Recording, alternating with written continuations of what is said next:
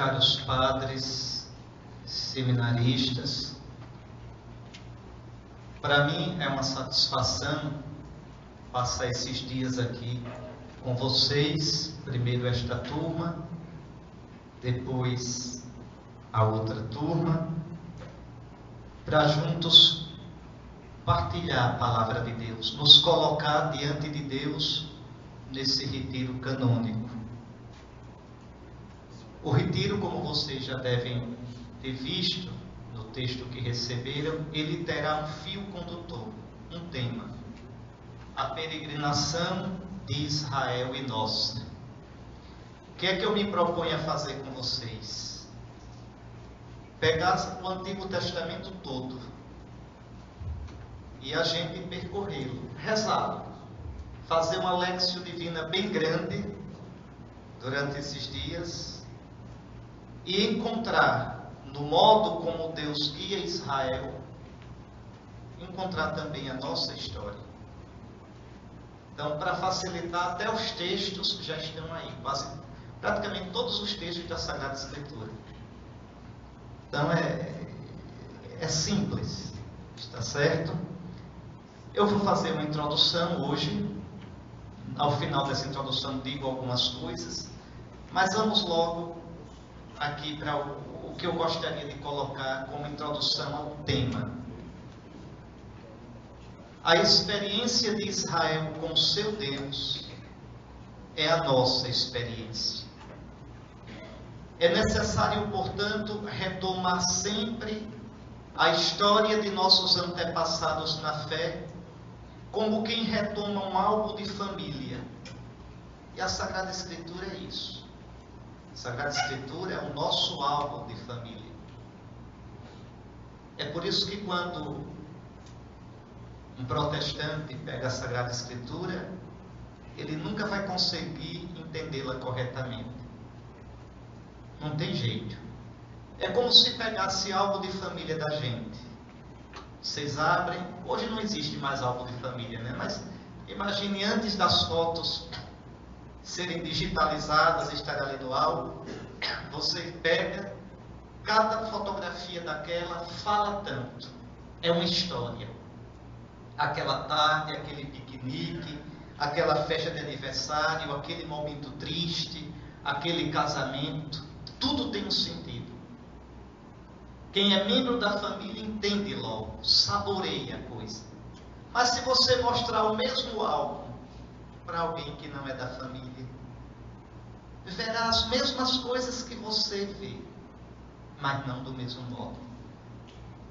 Falta aquela empatia falta aquela vivência que dá compreensão profunda para além do que está ali na foto daqueles fatos que ocorreram. Pois bem, a Sagrada Escritura é o nosso álbum de família. Alguém que não tenha fé, a nossa fé, alguém que não tenha bebido na tradição apostólica, ininterrupta na igreja, viva pela ação do Espírito, nunca vai compreender em profundidade o álbum de família. Compreenderá a casca, descreverá a casca, mas nunca compreenderá o sentido último. Coração não vibrará no mesmo, na mesma sintonia, na mesma frequência daqueles que compartilham aquela história. A Sagrada Escritura é a nossa história. O Antigo Testamento traz a história de nossos pais. Aqui vocês são alunos da filosofia e da teologia, né? Então, tem nada não, vão logo se acostumando os da teologia com o que vão encontrar depois, da filosofia com o que vão encontrar depois. Veja, nós vamos meditar no Antigo Testamento. Eu não vou entrar aqui em detalhes se aquele fato ocorreu daquele jeitinho. Não. Os fatos, como a Sagrada Escritura nos coloca, são os fatos como Israel os viveu. Com a memória afetiva, a memória de fé de Israel, século após século, geração após geração, oração após oração, sofrimento após sofrimento, foi, na força do Espírito de Cristo, plasmando, interpretando. O Espírito de Cristo não só dirigiu a história de Israel, mas dirigiu também o modo como Israel vivenciou, como Israel interpretou, como Israel colocou por escrito. Então aqui o que nos interessa é isso, é isto. E esta é a nossa herança. Para alguém que, que é da família onde nasceu aquele álbum, o coração vibra ao ver, ao ler aquelas páginas. Então, veja, vamos retomar, e é preciso fazê-lo sempre, a história de nossos antepassados na fé, como quem retoma um álbum de família para ir aprender de onde viemos, qual nossa história com o nosso Deus e, sobretudo, qual o seu modo de agir. Como Deus fez com Israel, faz com a igreja. Como Deus fez com Israel, faz com você, faz comigo. Deus não muda. Pio XI, na época do nazismo, do antissemitismo, Pio XI recordava aos cristãos que espiritualmente somos todos semitas. Nós somos daquela raça, espiritualmente. A herança bendita daquele povo é a nossa herança. O DNA espiritual de Israel está em nós.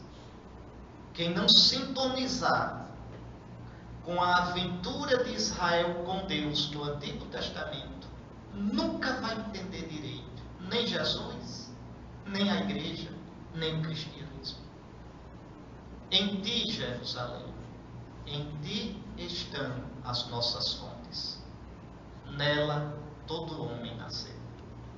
Então, assim, Israel é cada um de nós. Contemplando sua história, é a nossa própria vida que contemplamos. O próprio São Paulo tinha muita consciência disso. Falando, recordando-se do deserto, da travessia de Israel, São Paulo diz: Estes fatos aconteceram para nos servir de exemplo. Vejam, a fim de que não cobicemos coisas más como eles cobiçaram, não vos torneis idólatras como alguns dentre eles, como está escrito, o povo sentou-se para comer e beber, depois levantaram-se para divertir. Nem nos entreguemos à fornicação, como alguns deles se entregaram, nem tentemos o Senhor como alguns deles o tentaram, de modo a morrer pelas serpentes. Não murmureis, como alguns deles murmuraram, de modo a perecerem. E o apóstolo repete: Estas coisas lhes aconteceram para servir de exemplo e foram escritas para a nossa instrução, nós que fomos atingidos pelo fim dos tempos. É uma afirmação ousada, impressionante. São Paulo diz que tudo quanto Israel viveu na pedagogia de Deus a finalidade última não era Israel, mas nós, o novo Israel. Então ali está a nossa história. De modo que a gente pode rezar como Salmo, o que nós ouvimos, o que nossos pais nos contaram. Pois bem, nossa meditação consistirá em acompanhar nossa história na história de Israel aí é a história de cada um. Só você e Deus é que sabe a sua história. Isso é um mistério muito. Cada um de nós tem uma história irrepetível, absolutamente original com Deus. Então, olhando os passos de Israel, se você for ainda um jovem de fé, se não tivesse tornado frio, cínico diante de Deus, se ainda acreditar de verdade, nesse retiro, eu queria convidar vocês a, guiados pelo Espírito, olhar novamente sua história à luz de Deus. Como Israel olhou sua história à luz de Deus e a colocou por escrito. E assim, com as Escrituras nas mãos, redescobrir o que o Senhor espera de nós e tomar consciência do modo como estamos respondendo ao chamado do Senhor em nossa existência. O Senhor Deus não muda nunca o seu proceder. Ele é o Deus fiel a si mesmo e a nós. Como tratou Israel, nos trata a nós. Olhando para Israel, contemplemos-nos e descobriremos que é para nós mesmos, para nossa história pessoal e eclesial. Afinal de contas, a igreja é o novo Israel, o Israel nascido do Espírito de Cristo, que estaremos olhando.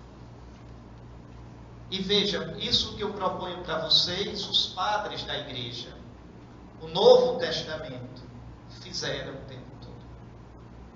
O tempo todo. Não sei se vocês já prestaram atenção nesse texto da primeira epístola de São Pedro. Eu digo aqui, recordemos-nos que o Antigo Testamento coloca-nos em contato com as experiências de um povo conduzido e plasmado, atenção, pelo Espírito de Cristo ressuscitado. O Espírito que guiou Israel é o Espírito de Cristo ressuscitado. Está certo? Cristo, uma vez entrando na glória do Pai, sai do tempo. E da eternidade do próprio Deus, ele preenche com seu espírito de ressurreição todos os tempos. Atenção para isso. Essa ideia que está nas epístolas aos Colossenses, aos Efésios. O Cristo que historicamente recebe o Espírito, a plenitude do Espírito na ressurreição, veja, e no Espírito é elevado para o Pai, para o seio da Trindade, na sua humanidade, agora cheia de Espírito Santo, ele, fora do tempo, preenche todos os tempos. Aquele Espírito que paira sobre as águas, não é só Espírito de Deus, é Espírito de Cristo. A gente diz isso no credo. Creio no Espírito Santo, Senhor, que dá a vida e procede do Pai e do Filho esse Espírito é o Espírito de Cristo. Ele que falou pelos profetas. E São Pedro diz isso. Olha aqui. Esta salvação tem sido objeto das investigações e meditações dos profetas, que proferiram oráculos sobre a graça que vos era destinada. Os profetas de Israel. Perscrutaram a época e as circunstâncias indicadas pelo Espírito de Cristo que estava neles, em Isaías, em Miqueias, no segundo Isaías, em Jeremias.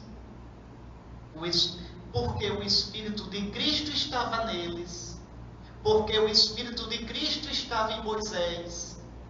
O autor da carta aos Hebreus pode dizer: Moisés preferiu estar com o povo o seu povo escravo do que está no palácio de Faraó. É que ele tinha em vista os sofrimentos de Cristo. Veja que coisa impressionante. Ou seja, no plano de Deus, cada dor de Israel, cada fato da vida de Israel, misteriosamente traz em si como tipos o mistério de por isso São Jerônimo dizia: desconhecer a Escritura é desconhecer o Cristo. Cristo está do Gênesis ao Apocalipse. Do no princípio do Gênesis ao Amém, vem Senhor Jesus do Apocalipse. A Escritura é toda fecundada do Espírito de Cristo. É o que São Pedro está dizendo. Vejam, perscrutaram a época e as circunstâncias indicadas pelo Espírito de Cristo que estava neles, profetizando os sofrimentos do Cristo e as glórias posteriores. Profetizaram com a boca e profetizaram com a vida os sofrimentos de Jeremias, a dor de cotovelo sem fim de Oséias, veja, as loucuras de Ezequiel, aqueles gestos proféticos meio amalucados de Ezequiel, veja, o exílio de Israel. Então, tudo isso eles estavam vivendo na carne, na carne, o mistério do próprio Cristo, por antecipação. Cristo é realmente a plenitude.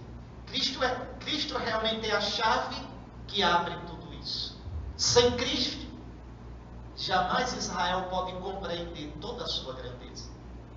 Sem Cristo, jamais Israel pode entender que todas as suas dores encontram sentido na cruz e na ressurreição do Senhor. Foi-lhes, aos profetas de Israel, revelado que faziam, que o faziam, no caso aqui faltou, não para si mesmos, mas para vós, estas revelações. Veja, como o Antigo Testamento, o Novo Testamento já vê todo o Antigo Testamento grávido do Novo. Todo o Antigo Testamento em tensão para se realizar na nova aliança. Quando eu falo aqui Novo Testamento, não estou falando dos livros, estou falando da aliança, a nova aliança. Nós. Vejam. Então, mas para vós estas revelações dos profetas, que agora vos têm sido anunciadas por quem vos pregou o Evangelho da parte do Espírito Santo enviado do céu. O mesmo Espírito que falou pelos profetas. Revelações estas que os próprios anjos desejam contemplar. Então, estou dizendo isso para deixar claro que o que eu estou propondo para vocês não é uma, um, um, esquema artificial da minha cabeça. Não. Mas é a dinâmica mesma presente nas Sagradas Escrituras. A dinâmica que os padres da igreja insistem em mostrar. Né? Usando a alegoria, usando a tipologia, eles encontram em cada passo do Antigo Testamento o Cristo Jesus. É o que nós vamos fazer aqui. É, portanto, para Cristo que a história do povo eleito nos leva apropriando-nos dessa história santa, cresceremos no conhecimento do nosso bendito Salvador Jesus Cristo, fruto bendito desse povo misteriosamente escolhido. Aqui está um grande drama de Israel, nós vamos ver no final dessa novela. Não é? Israel compreender que tudo o que ele é, de, de, de escolhido por Deus, de amado por Deus, tudo o que ele é, e é mesmo, é o povo amado, é o povo querido, será sempre, será sempre. São Paulo vai dizer na carta aos Romanos que os dons e as promessas de Deus são sem arrependimento. Esse povo, como é difícil entender, que tudo o que ele é para Deus não é por causa dele, é por causa de nós, é por causa da humanidade. Também não é fácil, às vezes, a gente entender que o chamado, que a vocação nossa, não é para a gente, mas é para a igreja, é para o mundo. É a mesma coisa. É a mesma coisa. Bom, nós vamos usar o tempo todo a Sagrada Escritura. Não vou citar documento de igreja, não vou dar conceito de pastoral para vocês, nada disso. Eu só vim pegar a Sagrada Escritura e ler com vocês. Ler não, ouvir, meditar com vocês. Só isso. Não vou dizer como é que vocês devem ser seminaristas. Para isso tem um monte de padre aí para dizer. Tá certo? Então eu vim só para rezar com vocês. E a vantagem de um retiro com a escritura é que, veja, o pregador não vem dar recado nem dar lição. Vem ajudá-los a escutar a palavra e quando a gente prega a palavra de Deus, tem uma coisa bonita. esse retiro que eu estou pregando para vocês, desde que eu fui ordenado padre há 25 anos atrás até hoje, eu já, peguei, já preguei mais de 130 retiros. Para padres, religiosos, religiosas, monges, monjas, leigos, seminaristas. No próximo mês, agora em março, eu vou para Conceição do Araguaia pregar para o clero. Não é outro. Veja. Pois bem, né, o último que eu preguei ano passado foi para os monges da ressurreição, em Ponta Grossa. Então, varia. Varia muito, mas é sempre a palavra de Deus. E sabe o que é bonito? É porque a palavra de Deus, quando a gente prega, todo mundo ouve a mesma coisa, no ouvido da carne. Mas aquela palavra no coração, como aquela palavra é cheia de Espírito Santo, o Espírito diz: aquilo que cada um precisa ouvir. Vocês vão me ouvir esses dias, todos ouvirão materialmente, carnalmente a mesma coisa. Mas eu os desafio nisso. Se vocês escutarem com fé, nas minhas palavras, o Senhor falará a sua palavra. E as minhas palavras eu lhes digo com toda sinceridade: não interessa interessa a palavra que o Senhor dirá a cada um de vocês. Se vocês tiverem coragem, se forem homens, para escutarem e para se deixarem questionar e ferir pelo Senhor. Então, mesmo um retiro com sotaque nordestino, é o Senhor quem está falando. Então, por trás do sotaque nordestino, escutem o que o Senhor lhes quer dizer. Todo retiro, meus filhos, é uma experiência de fé. De fé. Né? Eu, eu prego retiro, eu não sou pregador de retiro, né? não sou religioso, era padre diocesano, e não é muito o ministério de padre diocesano está pregando retiro, mas Nosso Senhor me colocou nisso. Mas vejam, eu continuo pregando retiro porque creio profundamente, profundamente, que Deus fala, Cristo fala à sua igreja. Não se calou, não nos deixou sozinhos. Então o retiro é um teste para a nossa fé. O retiro é um teste para ver se eu ainda creio de verdade que Deus existe, que é real, que não é uma ideia abstrata se eu creio de verdade em que Deus fala, que Deus age no mundo. O retiro é um teste. Se eu creio que Deus me fala, que Deus tem algo a me dizer, a dizer da minha vida, que Deus tem apelos a me fazer. Então, que vocês, nesses dias, Nosso Senhor lhes dê a fé de dizer, como Samuel, fala, Senhor teu servo escuta. Né? O bom é que eu não tenho a mínima ideia do que nosso Senhor vai falar para vocês. Mas eu sei que Ele vai falar. Talvez alguns de vocês tenham a tentação de fugir, de não escutar, de se distrair, de fazer tudo para não parar. Porque a última coisa que talvez alguns quisessem ouvir agora é o que o Senhor tem a dizer. Não fujam. Porque fugir do Senhor é só fugir de você mesmo. Essa história a gente sempre sabe como termina. A gente quebra a cara. Bom, uma condição para que a gente escute o Senhor é um silêncio de coração. Agora, o silêncio de coração começa com o silêncio de fora. Né? Então, eu lembro a vocês, não é que vai ficar vigiando, minha vocação é para religioso, não é para sargento. Tá certo? Não vou ficar vigiando, nem com raiva de vocês, nada disso. Eu vim, né? Fui convidado pelo cardeal para pregar para vocês. Estou aqui fazendo isso, mas é com vocês. Né? Então, mas sugiro, como bispo, como irmão mais velho nesse caminho de nosso Senhor, que vocês tenham a coragem. É um ato de culto a Deus. É um sacrifício e um laudes. Sacrifício de louvor oferecido a Deus. Né? Procurar nesses dias criar um, um ambiente de silêncio interior. Sem celular, sem WhatsApp, essas coisinhas né, que hoje infernizam a vida da gente. Né? De todo mundo. Eu conheço um bispo que tem logo dois assim, tá, tá, tá, tá, tempo todo. Todo mundo, a tentação é de pegar todo mundo. WhatsApp, celular, então. Aí bota às vezes no Facebook, estou de retiro. Mentira, está falando no, no Facebook, né? Estou no deserto. Mentira.